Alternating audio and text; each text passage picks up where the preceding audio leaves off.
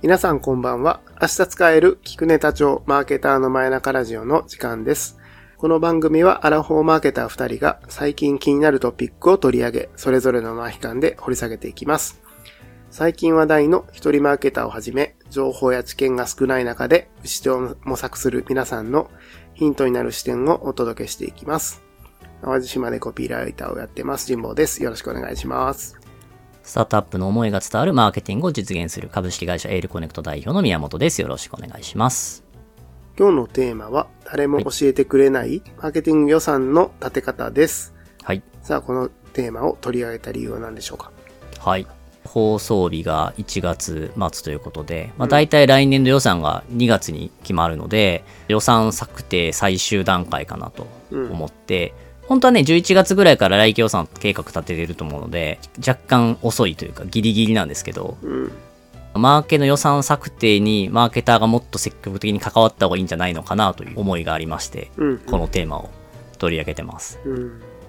で、結構ね、マーケでも、まず、マーケ責任者だったとしても、売上目標とかはある程度決まってて、この予算でこういう獲得してっていう風に依頼されることもあるし、マーケメンバーだと、マーケ責任者が受けたまわってきた予算を聞いて、じゃあ広告いくらで何件ねって言われることがきっと多いと思うんですけど、でも、実際、やっぱり売上の数値って一定獲得による部分があって、その獲得を作っているのはマーケなので、うん。そうすると実現可能性があるプランを立てられるのはマーケだと思うんですよね。うん。マーケのメンバーって予算をくださいってお願いしたりとかするんですけど、それを言うには予算の立て方を知ってないと、うん。こういう理由だから予算くださいって言えないと思うんですよね。うん。でそれが分かると、これだけの予算があればこの状態を目指せますよっていうことができるので、予算の立て方を知れば予算の引っ張り方が分かるんじゃないのかなというふうに思ってます。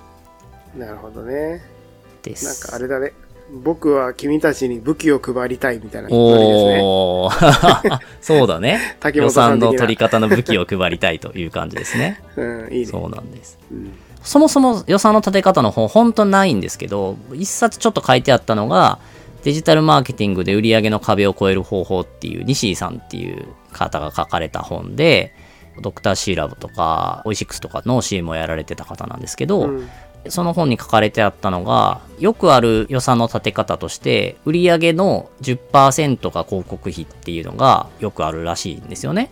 でも、それって本当に10%が妥当なのかっていうと、何の根拠もないと。うん。なんとなくみたいな感じで、でも本当はいくらお客さんからお金をもらえるのかとかを考えると、まあ、新規のお客さんで年間1万円売り上げが上がると。利益率30%だったら、もし3000円の CPA で獲得したら1年間で利益が0円で、それ以降は利益が積み上がるというふうに考えられるので、マーケティングが投資であるというふうに考えると、まあやっぱ予算の取り方も変わってくるので、うん。このあたりが伝わるといいなと。うん。うん。あとは個人的な思いとして、僕12年前に代理店側にいて、コンサルティング部長ねって言われて、来期予算を立てることになった時に、来期予算の立て方誰も教えてくれなかったんですよね。ほんとわかんなくて。そうだよね。そう。で、本もあんまりないし、うんまあ。去年はこうだよっていうのはもらっただけで、うん。どうしたらいいんだろうっていうふうに思ったので、うん。逆に言うと本があんまり書いてないので、これが正しいっていう風にはわからないと思ってるんですよね。ただまあ僕が一応10年以上予算計画に携わってきた経験から、まあ、こういうことを考えてやっていったらいいんじゃないかなって話ができたらいいなと。まあなので、まあこれが正しいかどうかわからないし、まあ僕自身もアップデートし続けていくものだと思うので、うん一つのアイデアとして聞いてアップデートかけていってもらえればいいかなと思ってます。うん。うん。本って、パブリックじゃないですか。うん。パブリッシュっていうぐらいだから。そうだね。本にするには生々しすぎるのかもわかんないね。そうだねこの。話会社のね、考え方が全部出るし、生々しい割に、うんすごく具体的すぎて、うん。売れないというか、伝わりづらい部分はあるのかもしれない。そうだねうん。。まうん。あだから、読む機会がない。読む機会ない。一番書きにくいんだろうな。うん。こういうターゲットに対してこういう時勢だからこういうコピーを出しましたよみたいなのは、まあ、割と抽象的な話でもあるから、出しやすいけど、うん。予算はこういうので策定しました。まあまあなかなかね、本、本には書きづらいよね。書きづらいうんし、書いても売れないかなって思うよね。そうだね。そうなんですようん。はい。確かに。みたいなことで、ジンボさんには先ほど本編収録しましたが、どうでしたか？明日使える聞くネタにどの辺がなりそうですか？まあ今、まさに予算通りで悩んでる人には3ヶ月前ぐらいにうん。使えるネタですね。ちょっとレイト。まあでも、これね、予算は毎年来るし、そうね。そう。来年ね。来年使うこともできるし、まああるいは結構ね、上期、下期とかで分かれてたりもするから、マジで大事だなと思ったのが、うんそのざっくり10%とか言うじゃん？うん。で僕の担当した超大手クライアントでと、だからざっくり10%が広告費になり、うん。その10%のうちの10%が制作費、プロモーシうんうんうんで、80%がテレビ、うん。残り10%がその他、ウェブうんみたいな、もう決まってんだよね。パパーセンテージが。。もうだから、もう、それは所有のものとして決まっている。うん。で、その中で最適解を考える用意ドンみたいな感じだったんだけど、まあ、なぜかなって思った時に、まあ、結局、どんだけ考えても、うん。考え尽くせないからなんだろうなって思ったんだよね。最適解とか。本編ではいろいろ予算の立て方うんの計算の仕方みたいな、うん。見積もり方みたいな紹介ありましたけど、とはいえ難しいよね。どれを取るか、どれを信じるかとかっていうのは、まあやっぱり最終的にはエイヤーでしかないと思うので、まあそうね。仕方ないよね。そう、そこに、マニアックにこだわり出したら、前に進まないから、うん。とりあえずパーセンテージもう決めようみたいな。ブランドによらず、商材によらず、このパーセンテージでいくみたいな感じも、まあありましたよね、昔はあね。るよね。今ではあると思いますけどう。ん。それはうん。効率的だとも思うんだよね。うん。わからないものにコストをかけるよりは、一旦仕切っちゃって、うんそこで、とりあえず最適解をやってみる。でやりながら予算はね、あの、動かしていけばいい話うなんで、ん。っていう、まあ、やり方も合理的なのかなとか思いながら、思いながら、まあ、そんなに深く考える余裕もなかったので、当時は。やってましたね。確かにね。うんいやでももし僕がそこの CMO だったら、うんあるブランドは、マーケ予算テレビ20%、デジタル80%で、もう一個のブランドは逆でうん、テレビ80%、デジタル20%にして、どっちがうまくいくかをテストするぐらいのことはちょっとやってみたくなるけどね。まあそうだね。うん。うんやっぱ予算配分って一番難しいし、最終的には決めではあるが、うん。それが終わった時に振り返って学びとしては大きな学びが得られるはずで、うん。らその2つのブランドでやった時に1年後、デジタルでやったところの方がすごく大きかったとしたら、あ、これ予算配分変えていったらもっと売り上げ良くなるんじゃないとか学びになるので、うん。全部同じ予算配分でやってると、その学びも得られないので、うん。まあ、もったいないなとは思うよなそうね。うん。一番難しいところで、他社のノウハウもなかなか得にくいところだから、うん あれですけど、そうね。うん。だからこそ試行錯誤かなとは思うけどそうなっすね。うん。その試行錯誤の一個の参考にはなりますよね。そうですね。うん、ううん。ん。そう思います。それでは本編、ぜひ聞いてみてください。本編は約37分あります。途中で聞けなくなった時のためにも、ここでポッドキャストをフォローしておくと便利です。それでは行ってみましょよろしくお願いします。う。さて、宮本さんの今週のピックアップ。テーマはこちら。誰も教えてくれないマーケティング予算の立て方です。さて、どんな内容なんでしょうか？はい。ありがとうございます。ちゃんと教えてくれないってあげて疑問形をラジオで表現を。非常に恥ずかしいね、この反疑問系っていうのはね。反疑問系でもないか。ね ちゃんと、はい、ありがとうございます。そうですね。マーケティング予算をどう立てるのかっていうところで、まあ、まずはマーケティング予算立てる上で、売上目標から会社としては立てるので、まあ、そこからマーケ予算が決まっているので、まあ、まずは売上目標をどう立てるのかっていうところから考えたいなと思ってます。うんで、売上目標を立てる上で、参考にしたいのが、大谷翔平の目標達成シートって見たことあります？はい、もちろん。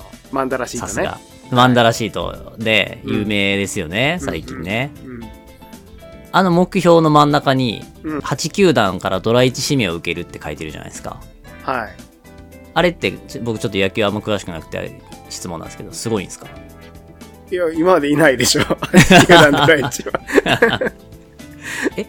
い今プロ野球って10、今二球団？12かな？うん。あー、大体さ、あ、ここドラ1指名するよなって思ったら、うん。まあど、強豪負けるんだったらもう確実にあ取れるこ、この子をドラ1で指名したら確実に取れるわけじゃないはいはいはい。だからドラ1は分散するんで。なるほど。うん。でこれは8球団が。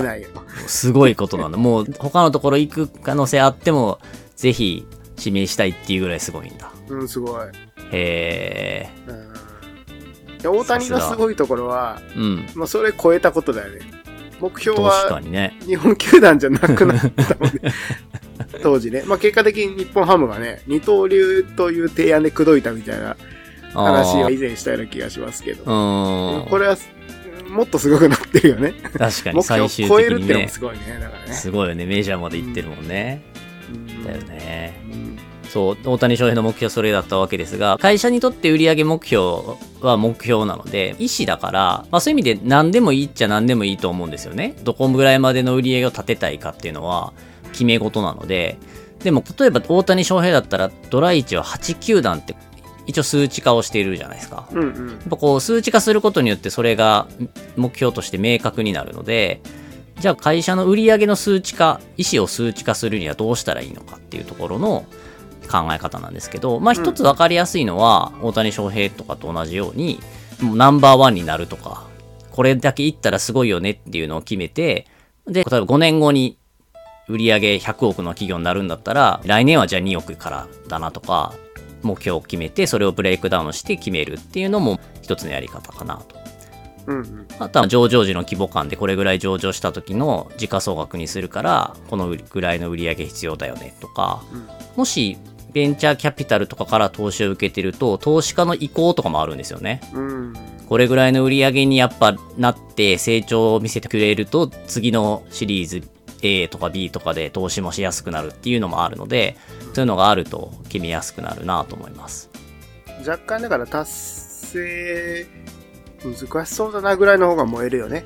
そうですね。ううんん。自分としてここまでは、うんそう、やりたいなっていうところから立てた方がいいなと。うん。ちなみによくある立て方は、うん。今年のナンパアップとかで立てることが多いっちゃ多いんですけど、うん。今年が10億だから来年11億とかっていう立て方も多いんですけど、まあうんそれだとあんまりんワクワクはしないので、うん。そっちよりは未来の姿としてここまで行きたいから、そのために来年はこれぐらいにしようっていうふうに考えた方がいいだろうなとうん。思います。で、もう一つ、まあ、それだけだと思いでしかないので、もう一個観点が必要で、うんまあ、これを考える上でまた大谷翔平さんの目標達成シートにですね、うん。書いてあることで、体づくりっていう項目があって、うんその中に食事を朝3杯、夜7杯と決めてるんですよね。うん。うん。で、これやっぱ1日24時間で3食しかないって制約条件を考えて、これが書かれてあると思うんですけど、売上目標を立てる上でもやっぱ制約があるので、うん。その制約が何かっていうのを考えないといけないなと。これはあれだよね。牛乳じゃなくてご飯のことだよね。ご飯だよね。いや、だからすげえなと思ったよね。ご飯7杯ってすごいもん。ご飯7杯ってすごい。ねまあ、確かにあ体ね、でっかいから、うん。それだけ食べんと、あの体作れないんかもしれへんけど。いや、そうだろうね。だってメジャーリーガーよりでかいんだもんね、今。ねえ。そりゃまあそうだよな。お俺もね、ビールだったら夜7杯いけるけどね。でもさすがの俺でもビール朝3杯は無理だよ。いや、もう一日壊れるな、それはな。壊れるからね。ああ。やっぱすごい目標ね。そう。だからこういうね、大谷翔平はこの1日に3食っていう制約考えたけど、企業においては制約条件としては、まずはまあ、わかりやすく資金ですよね。うん。こうどれぐらい資金があるのかっていうところで、やっぱり1年売り上げ立てる上ですごく、例えば広告を踏んだりして赤字にするってってなった時には、まあ赤字にしていいだけのお金がそもそもキャッシュとしてあるのかっていうのがうん。あると。でも逆に資金調達とかしてて、もう資金はあって、上場に向けて赤字になりながらも成長曲線を描くっていう場合もあるので、まあ、そうすると別にそこは気にしなくてもいいけれども、まあ、そうじゃない場合はやっぱ資金って気になるなと。うん。あとはこう売上考える上で生産側から考えるっていう形で、売上を作る上でリソースがちゃんとあるのかっていうところの考え方もあるので、うん。全然職の代理店のトライバルメディアハウスの時とかは工数で計算してて今部署で人数が例えば10人いて1人当たりこれぐらいの売り上げは作れるからそうすると10人かける何人でこれぐらいの売り上げかなと、うん。つまりその売り上げより高いものを作ろうとすると人数を10人から15人に増やさないともう残業しまくらないとできないなっていうのもあるのでやっぱ一応そこは考慮しとかないとうん。後で大変うん。で、まあこれはやっぱりコンサルとかだと工数だし、工場とかメーカーだとそもそも工場の生産キャパシティがどれぐらいあるのかとか、そういうところも関わってくるので、うんまあ、それも制約条件として考えた方がいいだろうなと。あとまあ大企業の場合は市場規模とかシェアとかで考えることが多くって、まあ、例えば洗剤を作ってる大企業とかだと洗剤の日本の全体の販売数とかってそこまで大きく変動しないので、うん。じゃあもう100%シェア取ってもこれ以上売り上げは上がらないよねと。で、他社もこれぐらいシェアがあるから、ってなると、これを超える売上目標は作ろうと思っても、洗剤の使用量を増やすしかないねってことにもなるので、うんまあ、そういうところから考えることが多いかなと思います。シェアとか大事やね。なんか俺、オリエンシートに絶対シェア書いてほしいんだよね。あー、昔、モンダミン的なさ、線香剤うんうのん商材とかでやったんだけど、線香剤って20代、30代の頃ってああんまり分かってないこうとも多ん。いから、に今日本人で何パーセントの人が線香剤使ってて、その中で御社の商品は何パーセントぐらいの シェアなんですかっていうか、マジで分からなかったの。あー、でもそれが分かると分からないでは、今回のコミュニケーションがどういうことかって随分違うじゃないですか。随分違う、随分違う。そもそも線香剤を使ってる人が5%なのか、そもそもは20%いるのかで随分違う。線香剤大体20%らしいんだよね。結構いるね。で、1億2000戦いよりも万だと、だから2500万人ぐらいは線香剤使ってるんで、そのうへちのー。20%とかがトップのうんうんうんシェアなんで、500、600万うん人ぐらいがトップシェアで、2位も似たようなもんでみたいな。うん。で、そういうの把握しないと、わかんないよね。今回のコミュニケーションは、どのぐらいのハードル感でやるのか、01なのかうん10なのかとかもわかんないし。うん。うんそれによってその先先行剤の市場を広げるコミュニケーションをすべきなのか、うんシェアを奪うコミュニケーションをすべきなのかも変わってくるもんね。そうそうそうそう。うん。うんシェア争いになってるところはもう絶対大事よね。ただスタートアップとかだとそもそもシェア争いになってないので01、市場を作っているので、そうそう。うんなのでその時はあんまり気にすることはうん少ないかなと思うんですけど、うんうん。そうだね。大企業だとやっぱり必要かなと。うんうん。あとはこう売上目標を立てる上で結構よくこれまであったのが目標予算と必達予算を持ってる場合はよくあったかなと思ってます。やっぱこう投資家説明とかをする上ではあんまり高い目標予算でいくと達成できなかった時になんで達成できないんだって言われたりもするので必達予算を持ちながらでも社内としては高い目標を目指して動いてほしいっていうのがあるのでそういう2つ挙げてることが多かったかなと思います。うん。というようなことを考えて、まず売上目標を考えて、まあ、そこからマーケ予算をどうするかっていうところで考えていくと。うん。で、マーケ予算をどう作るかっていうところについては、こっちで考えるときには、まずこう実現可能な目標を立てることが大事なので、うん。まあ、現実の見える化で、前年のデータから予測の数値を作って、そこからの成長率をどこで作るかを考えることが多いかなというふうに思います。うん。うん。まあ。具体的には売上を分解して例えばこのだけの売上を作ろうとすると会員が買ってくれるようなビジネスだと、まあ会員数かける年間の購入者数かける年間の購入金額かければ売上になるので KPI ツリーみたいな形で分解をしてうん。決めていくと。でここで去年に対して今年今年に対して来期どうするかっていうのを考える上で、まあ、よくある考え方は年間購入金額、まあ、LTV ですよね、うんはなかなかこうコントロールが難しいうん。当然ね1.5倍とかにできればすごくインパクトはあるけど、まあ、なかなかそれって難しいことが多いので、大体あれだもんね、サブスクとかが多かったりすると、そんなに変わんないもんね。そう、そんな変わらない。うん。し、普通の EC とかで単品購入をやってくれるようなサービスでも、まあやっぱその商材を買う頻度とかで一定決まってくるので、うん。新しい商品がすごく売れたりとかはまた別だけれども、うんいきなりめっちゃ買ってくれたり、全然買わなくなったりとかまあしないので、年間購入金額は固定してコントロールしやすいような、まあ、新規の会員数とか、まあ、あとは既存会員の中で来年どれぐらい買ってくれるのかっていうところを計算というか目標値としてどれぐらい成長率を上げていくのかっていうところで作ることが多いのかなと思います。うん。これで年間どれぐらい新規獲得しようっていうのが決まったら最後予算配分で、まあ、新規獲得数かける広告割合と CPA をかければ広告費が出るので、まあ、これぐらいの広告費でこれぐらいのマーケの新規獲得を取ってこれぐらいの売り上げを作れるだろうなっていうところを作ることが多いですね。うん。でも口で喋ると簡単そうに言えながらバランスなのでこっちを立てればこっちが立たずみたいなことがあるのでうん。結構ねこれなら達成できそうって思いつつでもこう理想的な売り上げを作っていくのは結構時間がかかる作業でしたね試行錯誤しながら、大体変数は全部毎年ブレるもんね。全部そうね。そうそうブレるから予測できないけどね、そのブレをうね。んそこはまあ言って、ブ ブレることを織り込みながらだけど、いや、織り込めないってっていう話だもんね。そう、織り込めない中でどう作るのか。で、まあ、当然ね、今年よりもより来年を良くしようと思うから、うん目標は高く設定したいし、でもこう分解をして一個一個やっていくと、これめっちゃ新規獲得しなあかんな。でも利益を考えると、うん。そんなに獲得予算をかけることはできなくて、うん。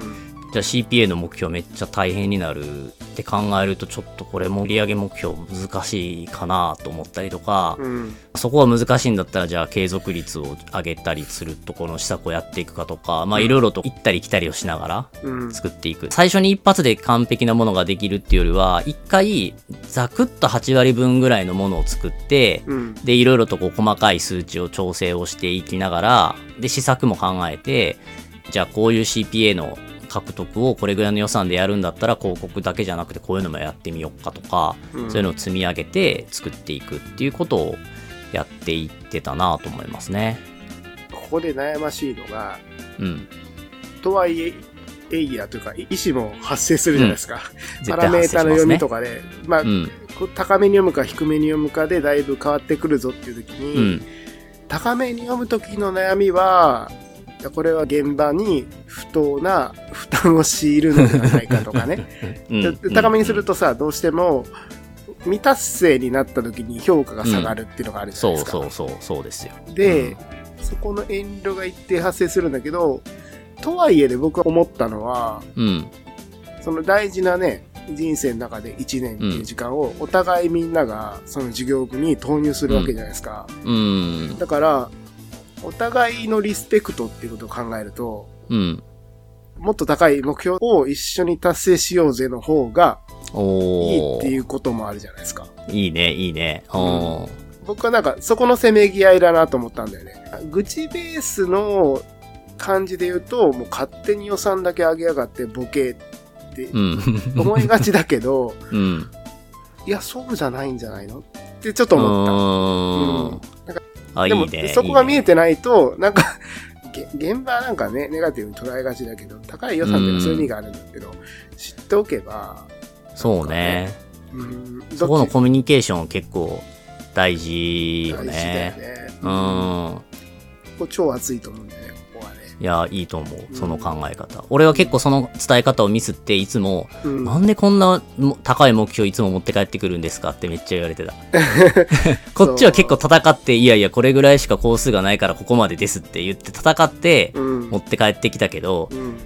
なんでもっと、まあ楽な目標って言ったらあれだけど、妥当な目標で調整しきれなかったんですかとかってうん。いう話はよくあったから、ねでもその時に確かに今の神保さんの、いや、俺たちだったらこれぐらいいけるだろう、頑張ろうぜ、みたいなコうんミュニケーションが取れると、よかったなぁと、今聞いてすごくいいやり方だなと思った。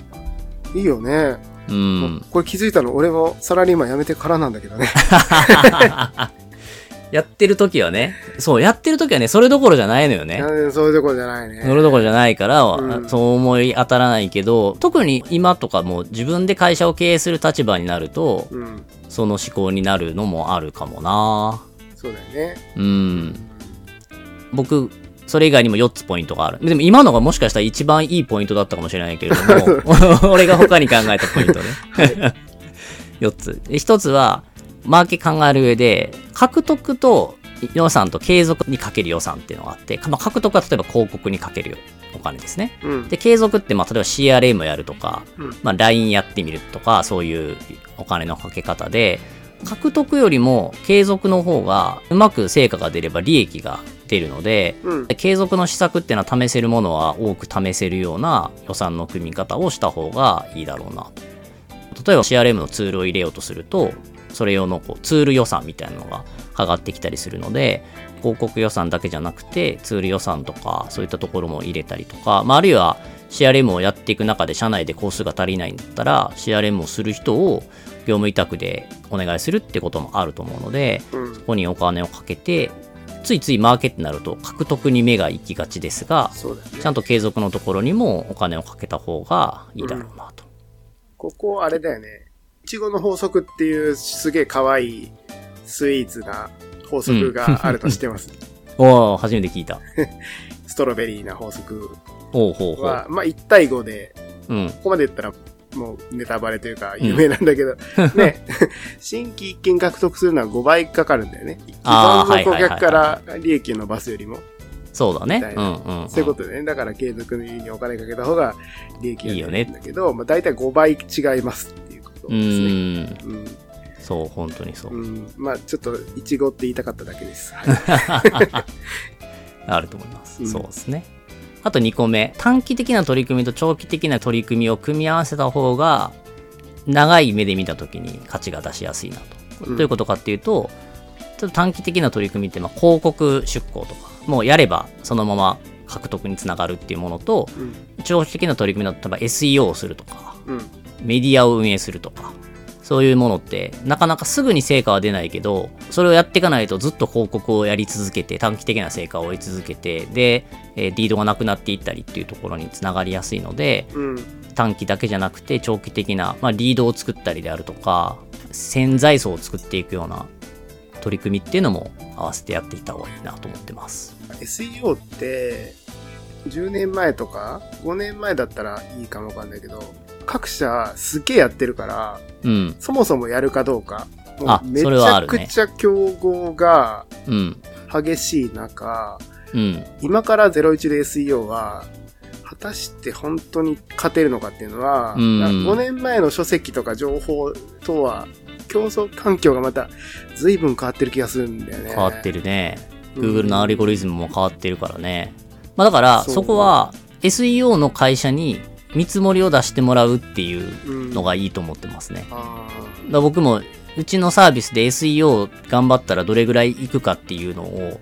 出してもらって、うんで、その会社の出した試算だと、え損益分岐点を超えるまで2年か3年かかるっていう計算で、ちょっと投資合わないかなって思ったっていう。うん思ったより SEO しても伸びないんだなってことを感じたですね、その時は。まあ、ジャンルにもよるけどね。え宮尾さんのビジネスジャンルってこと？そうそう、僕のビジネスジャンルで、うちの GA のサーチコンソールとかも情報も全部渡して、うん。向こうの方で SEO したらどれぐらい上がるかっていうシミュレーションを作ってもらいました。で、提案する側が考えてもそこまで難しいんだと、まあこれは頑張ってもね、やっぱ難しいだろうな。提案する側はね、当然シミュレーションは気持ち的にいいシミュレーションを出しがちだとそう思うので だね。、そうだね。そんなところが出しても難しいって出るんであれば、うん。これ難しいんだなって。ね。でもね、それを持っとくのはやっぱ大事で、やっぱ当然 SEO のっていうそういう手段があることは知ってるから言われるんですよね。うん。やってないと SEO とかどうなのって言われるからう、んうん一回その SEO の会社に見積もり出してもらってこういう結果だったので、もちろん検討はしたんですが、取り組まない方がいいと判断してますっていうのが言えるかどうかは大事だなと。そうだね。うん。なんか僕個人的には、まあ、これまでコンテンツマーケって大体 SEO のことを指していたけど、まあ、それだけじゃないじゃないですか。うんうん、うん。だから、まあ、SEO 以外のコンテンツマーケのスタイルというか、価値パターンを作っていきたいなって今思っていて、あそれをやろうとしてんだよね。だから、なるほどね。フォントメディアだけど、記事も全部 SEO の記事じゃなくて、ブランド記事でやるみたう。いなん感じ？うん。あなるほどね。まあそその記事ってのはその SEO に頼らなかった場合、どうやって読んでもらったらいいんだろーいや、普通に広告使うと思いますよ。う。ん。ただね、今 X だと、誘導単価安いんだよね。いつまで安いか知らないけど、す すげえ安いんですよ。だからまあまあ全然それでいいかなと思ってたうんりとか。あと、リスティングで引っ張ってきてもいいと思うんだよね。うんそのスモールワードでリスティングで引っ張ってきて記事を読ませるとかっていう手法も全然ありだと思うし、うん。SEO 記事だとトラフィックは取れるが、その記事自体は態度変容できないので、うんそっからの回遊だよね。うんうんっていうことを考えると、まあ、大体回遊しないので、うん。その SEO 記事だけ触れて終わることが多いから、それとコスパいいのかなとかって思うんだようね。ん。うんまあちょっとその辺も今後の要研究課題ではありますが、そういうので模索したいなっていうのと、あちょっともう SEO やりたくねえっていう。吐きそうみたいな感じの はい、その辺ですね。なるほどね。うんいや、ちょっとわかるな。あとはこう、三つ目としては、施策が全て当たるわけじゃないので、これ結構難しいんですけど、各施策足し合わせて、目標の1.5倍になるぐらいの施策を持っておくと、成功確率3分の2でやったとしても100%達成できるので、やっうん、ぱこう施策を多く持っておいた方がいいなと。そうだね。で、やっぱこの施策を多く持っておくために必要なこととして、新しいうちの持ち駒を持っておくっていうのが最後に大事だなと思ってて、僕は事業会社にいた時は代理店と各種でミーティングするっていうのを習慣化してたんですよね。うんうん。なんで、どっか新しい、例えば SEO もそうだし、CRM とか、な広告もいろんな手法とか、PR とかもあるので、ちょっと面白いサービスを聞いたりとか、まあ、なかったらこっちから探しに行って、一回話を聞いて、で、あこういう打ち手もあるんだなっていうのを持っておかないと予算策定のタイミングで、じゃあ、これだけ予算あるけど、何に使っていいかっていうのは全く浮かばなくなるので、代理店と計画的に会うっていうのをやってましたね。うんうん。あとね、事業会社のマーケター気づいてないかもしれないけど、事業会社のすごいメリットだと思うんだよね。代理店にいつでも連絡して、どこまでのね、しっかりした提案をしてくれるかは別にして、サービスの紹介とか、必ず1時間ぐらいで、う御社のサービスだったらこういうことやった方がいいですよって、こうミーティングでアドバイスぐらいはしてくれるじゃないですか。うんうん。それってすごい新しい知識を得るいい機会なので、確かに。うん、それはうまく利用した方がいいなって思ってます。確かに。代理店の時にいつも思ったのは、競合の代理店ってどんな提案してんだろうっていうのは、常々思ってたんで、なんかすごい恵まれた環境にいるよね。そう事業会社ってね。いろんなところから提案をしっかりしたやつもらおうと思ったらちゃんとオリエンしたりとかを費用も払わないといけないけど、うん1。時間ミーティングぐらいだったら無料でできるし向こうもねそういう機会を持たない限り案件は取れないから、うん全然積極的に話をしてくれるからうんまあ結構ねやってるとと外れな話とかも多かったりするから、うん。問い合わせするときに電話番号書くの嫌だなと思ったりするんですけど、うん。メールとかもメールマガジンがめっちゃ届くからそれ用のメール用意したりとかしちゃうんですけど。そうだね。うん。そう。それはそういうことでやっぱり持ち駒が増えるのでそこはやった方がいいなと思ってます。うんで最後に大きく特にスタートアップで01から10とかの成長軌道に乗せることを考えた時にうん。どうしたらいいのかっていうところで、ある程度一重とか広告予算も出向しながら事業成長してますっていうフェーズであれば今言ったようなことを考えれば、まあ、予算計画も立てられるしマーケ計画も立てられると思うんですけどうん。例えば広告出稿をこれまでやってなかったりすると CPA がどれぐらいかもわからないし、うんどうやったらいいかがわからないっていうところになると思うので、うん。まず何をしなきゃいけないかっていうところで考えるとぱり広告出稿ってすごく大きくて会員獲得の方法って PR とかインフルエンサーとかいろんな手段はあるけれども、まあ、広告はやっぱ一番費用と成果の相関が見えやすい施策だと思うんですよね。うんある程度 CPA が見えて、まあこれぐらい費用かけたらこれぐらい取れるなというのがわかると。で、大体今 Facebook 広告とかだと、1000円から3000円とかあれば、まあ少なくとも CPA としては何がしか商品は売れるだろうなというふうに思ってて、うん。逆に言うと1000円から3000円ぐらいの LTV がない商材っていうのは広告出稿できないっていうことなんですよね。うん。まあ当たり前っちゃ当たり前なんですけど、うん。それを考えた時にスタートアップの01のところはまずは広告出稿できるだけの利益を作れるセグメントを作るというのが大事で、まあさっきの CPA がだいたい1000円から3000円で考えると、まあ、年間の LTV が、まあ、1000円から3000円の作るセグメント全ての会員がそうっていうのは難しければ、うんある特定の会員この商材を買ってる人はそれぐらいあるとかっていうのを見つけるとうん。で、それを見つけるために、全体のコンバージョンレートとか LTV を上げるっていうことが必要だったら、まあ、コンバージョンレートを上げるには、初回購入を安くするっていう方法はあると思うんですよね。うん。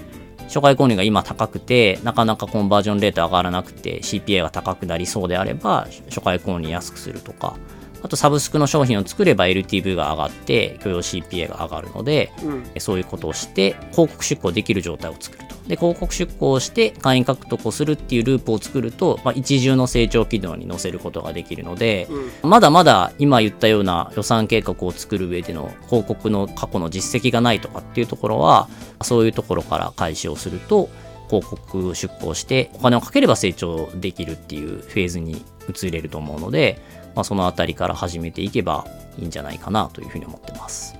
うんまあ今はいいっすよね。広告も運用型で、別に代理で頼まなくてもいいじゃん、広告の。うんうんうん手元の運用でできちゃうからさ。うん。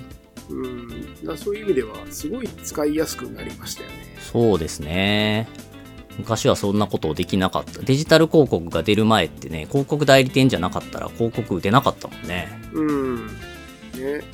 でうん昔あれじゃん、リスティングとかも、Google リスティングとかってう、ん。代理店がさ、最低出向金額を決めてて、うん。だから月間30万円以下は受けませんとかなんかあったあった。あったから、うん一定予算規模というか、食われるもんだったけど、それじゃなくてもできるもんね。別に自社でできるでやれば。。今は自社でね。そんなにマニアックな運用しなくても、全然成果出せる状況なので、うん。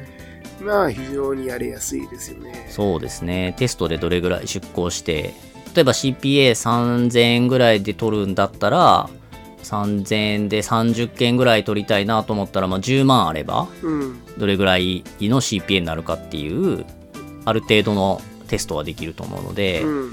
一旦それぐらいやって、あ、この広告手法だとこれぐらいの単価で何人ぐらい取れるんだっていうのを分かった上で、うん。あ、じゃあ広告もっと踏めるのか、この商材だと広告じゃなくてもっと LTV 上げることやってからじゃないと難しいなってことも分かるので、うん。ちっちゃい企業でも全然できるなと思いますね。うん。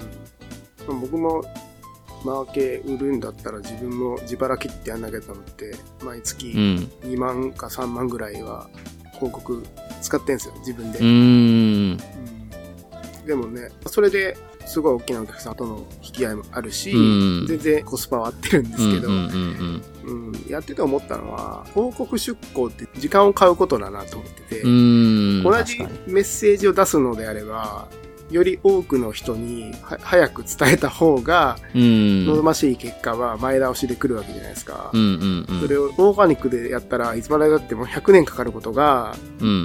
ね、1年で来るかもわかんないし、みたいうな。話なんで、ね。うんまあ、オーガニックいいけど、貴重なみんなの時間を使うのであればって、さっきの発想に戻るけど、うん。未来を前倒しするにも、やっぱり広告はある程度大胆に踏んだ方がいいなっていうのは、なんとなく思ってますね。そうね。うんそれを使わないとなかなか成長するのにスピード感出ないもんね。うん。ビジネスって仮説だから、うん。早めに多くぶつけた方が、そうね。軌道修正もできるし、うん。でいいと思うんだよね。うん。今はそれがやりやすい環境が整ってるから。うん。なんかターゲティングとかも全部セグメントできるから、うん。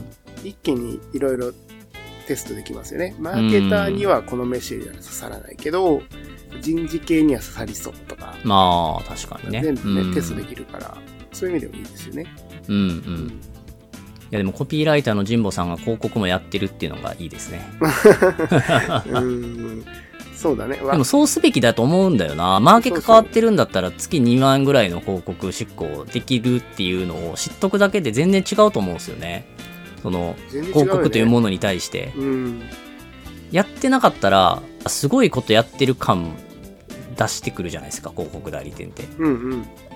最低出稿金額言ってきたりだとか。うん。でも実際管理画面見てやってみると、おこれだけの作業しかしてなかったんだっていうこともあるから、自分でやってみるといいよね。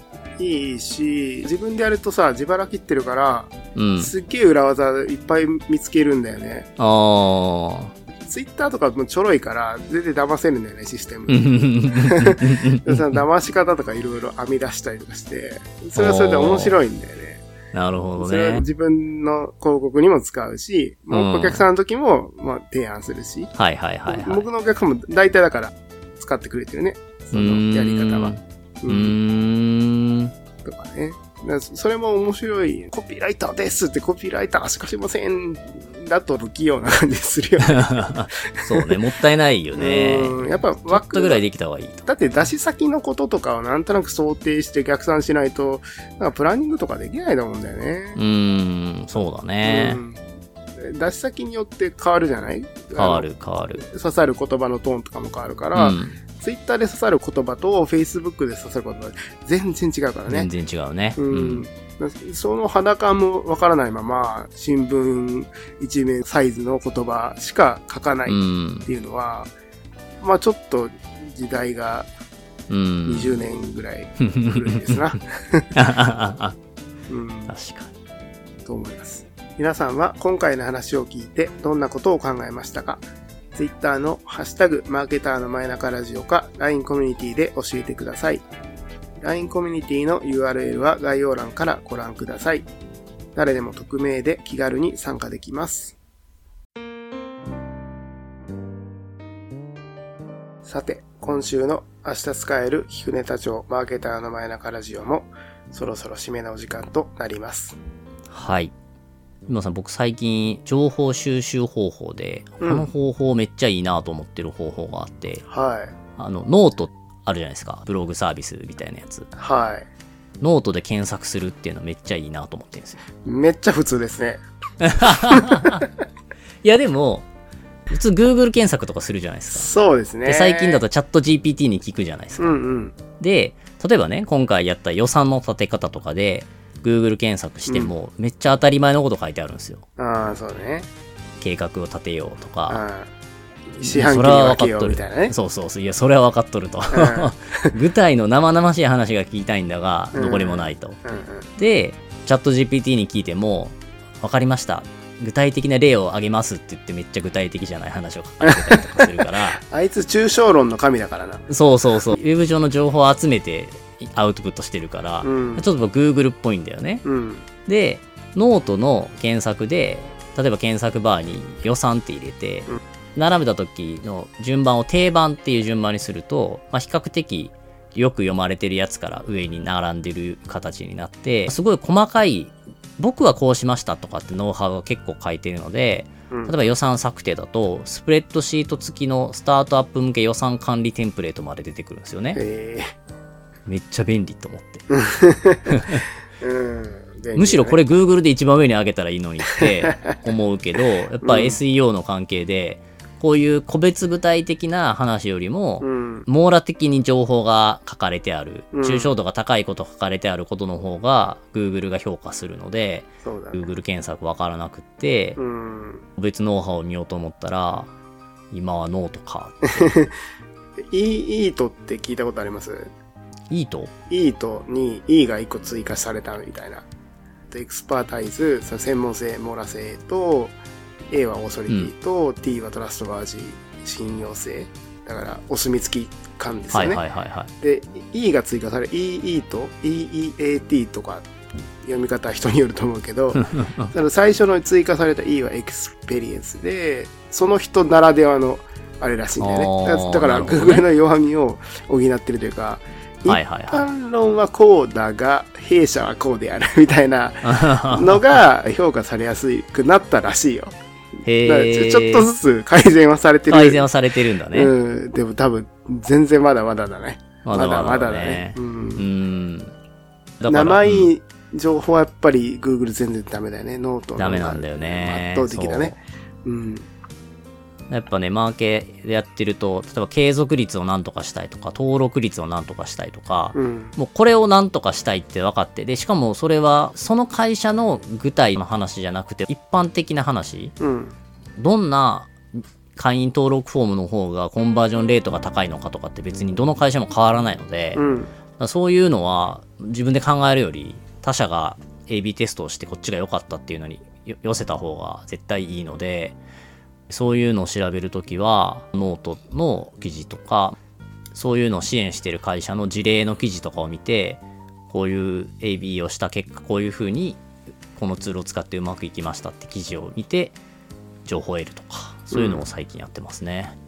そのノートから、そのスプレッドシートをダウンロードするときに、うん、なんかリード情報が取られたりとかするんですか？それとももう無償で配ってる感じなんですか？無償で配ってたんだと思う。ちょっとね、これ記事が古すぎて、スプレッドシートのリンクに行くと、スプレッドシートはリンク切れを起こしているっていう。なるほど。そうーんう。まだそこはね、個人がやってるからじ自由な感じそうだね。ではあった。まあその方は画像がね、あるからね、なんとなく、こういうことやってるんだとかは、それを見るだけでも分かった。うん。いいね。大体のことって、自分がやったことないことが多いじゃないですか。で、さらにそのほとんどが会社もやったことがないことが多いじゃないですうん、か。多い。うん。だから、そのチャレンジで一番難しいのって、一個一個の KPI の肌感がわかんないことなんだよね。うん。ざっくり何パーなんだっけすらもわからないから、なんか組み立てようもないみたいな感じなんで、うんそういう時にめっちゃこういうノートみたいな生の情報を公開してくれるとこってありがたいよね。ありがたいね。ほんと人類救ってると思う出てると、ね、いいよね。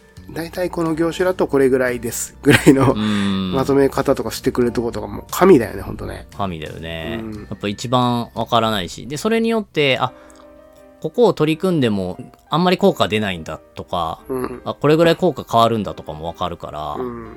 その施策やるべきかどうかの判断も変わるから、すごいよね。そうだね。う。うんん。だから、記事を探して見つかればそれを使うし、見つからなかったらもう本編で話してみたいに、うんそういう支援してる代理店に連絡して提案もらうときに、ちなみにこの数値って一般的にどれぐらいなんですかとかを聞くことが多いね。うん、そうだよね。うん。そういう KPI を専門に管理してくれる会社ないかな。確かにね。この施策のこの業種のやつで、こういうことやったら大体このクリエイティブだと何パーぐらい CTR 出ますかねみたいな。割とマニアックなところの予測を出してほしいんだよね。出してほしいよね。うんもう人づてで聞くしかないもんね。うん多分、電通とか博報堂とかサイバーは、その情報をうんそれぞれは持ってると思うけど、ああ、そうだね。うんデータベースにはなってなくて、うんこの件だったらこの人詳しそうだから、この人に聞こうってなってると思うよ。 Slack が飛んでると思う。そうだよね。だから、大きな代理店とちっちゃい代理店の差はそこで、そこは、ね。社内に一人か二人知ってる人とか詳しい人がいるかどうかと、ちっちゃい代理店だと、社内にはいないっていう。うん、っていうことだね。そう、んその業種はやったことがない、うちは。みたいうんな が多い。そうなんだよね。そうなるとやっぱこういうノートとかね。うん、そうなんだよね。うん僕ね、だからいいなと思ったね。その音楽メディアとか、そのノウハウを出しておくことは、うん、今今めっちゃ困ってる人にリーチできるから、うん、すごい読まれるんだよね。で、その人にとってはその企業の信頼度爆上がりするんですよ。うん、だって社内に誰も味方もいないし知ってる人もいなくて、うん、孤独に自分で試算をしてね、やんなきゃいけない。でも一定責任を負ってみたいな感じ。うん。の時に、一応そういうなんか参考になる情報を出してくれてるとこってマジ神ですよ。みたいな。神よね。いうん。や特に最近 B2B 系はそういう情報多くって、あの、サイルっていう会社は、まあ、そうね。もうあの、全部テンプレートとか出してくれてるから B2B マーケティングする上で、うん、戦略はこういう風に考えましょうって戦略シートとか、うん、顧客インタビューのインタビューのフォーマットだったりとか、全部あるから、最初に初速を作るときには、ここまでノウハウ出すんだっていうふうには思った。でも、うん見て、どれぐらいかな？普通に何十っていうテンプレートみたいなのがあって、うん。確かね、メアド入れなくてもダウンロードできたんだよな。それは、もうリード取られてるからじゃなくて、ゼロベースからそ、そう、ゼロベースから別にいいですよっていう、すげえ気前いいですね。そう、そこで公開情報として出して、はいはいはい。で、そこはいいですと、そこでリード情報としては取らず、はやっぱ信頼度上がりますよね。あ、上がるね。ここまでやってくれている会社だったら信頼できそうっていうのはあるから、そういうマーケティングなんだと思でもあれだよね。聖書を無料で配ってるようなもんだよね。う。そうね、聖書ね。でも、それを見て思ったのは、うん。自分も B2C マーケやってる人間やからわかるけど、うん。できる気になるけど実際できないのよね。うんうんその質問を埋めるだけだと、うん。うん。これでどこまでできてるかってわからなくて、うん。その質問に答えた時のここまでの詳細度で答えてないと意味がないとかっていうのは、やっぱり経験がないとわからないから、うん。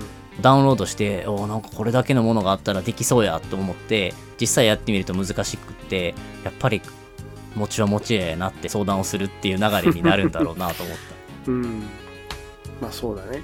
うん。だから、うんやっぱお最近そういう温度メディアとか作ってる制作会社のベイジさんうんうん。とかも、サイト開発のノウハウを結構ブログの記事に書いてるし、うん。インスタの運用だったら先読みって会社とか、うんやっ。ぱね、今僕がパッと名前言えるぐらいなのだから、それはすごいよね。そこまでの情報を占有できてるってことは、うん。やっぱ情報を発信することは価値が高いなと思うね。そうだね。うーん。なんか B2B だと、出し惜しみしない方がいいみたいなうん。ことすらノウハウになってるからね。うん。えなんでかなって思って。まあ、僕も B2B マーケの言語化を日々ツイッターでやってるから、うん。思っその時に書いたのは、要は、ここまで出してるなら、実際に相談したら、さらにもっと知ってるだろうって思われるじゃん。おー、はいはいはい。だから、ギリギリまで出していいんだかなって思ったんだよね。ベイジさんとかサイルさんが、そういう思考かどうかは知らんけど、うん。まあそうなんじゃないかなと、昔思ったんだよね。うん。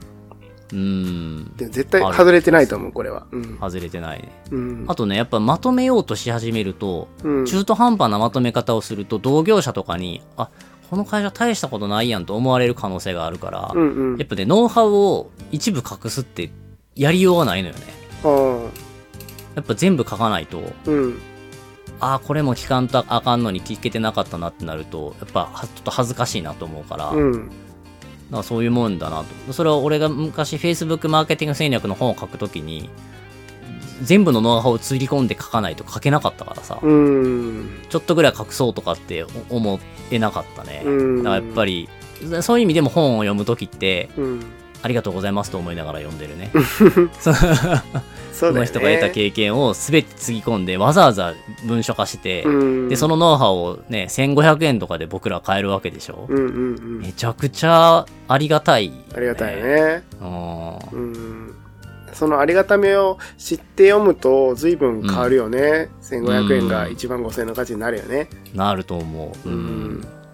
明日使える聞くネタ帳マーケターの前中ラジオではマーケティングに役立つ情報を毎週配信していきます。ポッドキャストをフォローするとマーケターとしての知見が毎週溜まっていくのでぜひフォローしてみてください。ではまた来週の土曜日、ポッドキャストでお会いしましょう。さようなら。さよなら。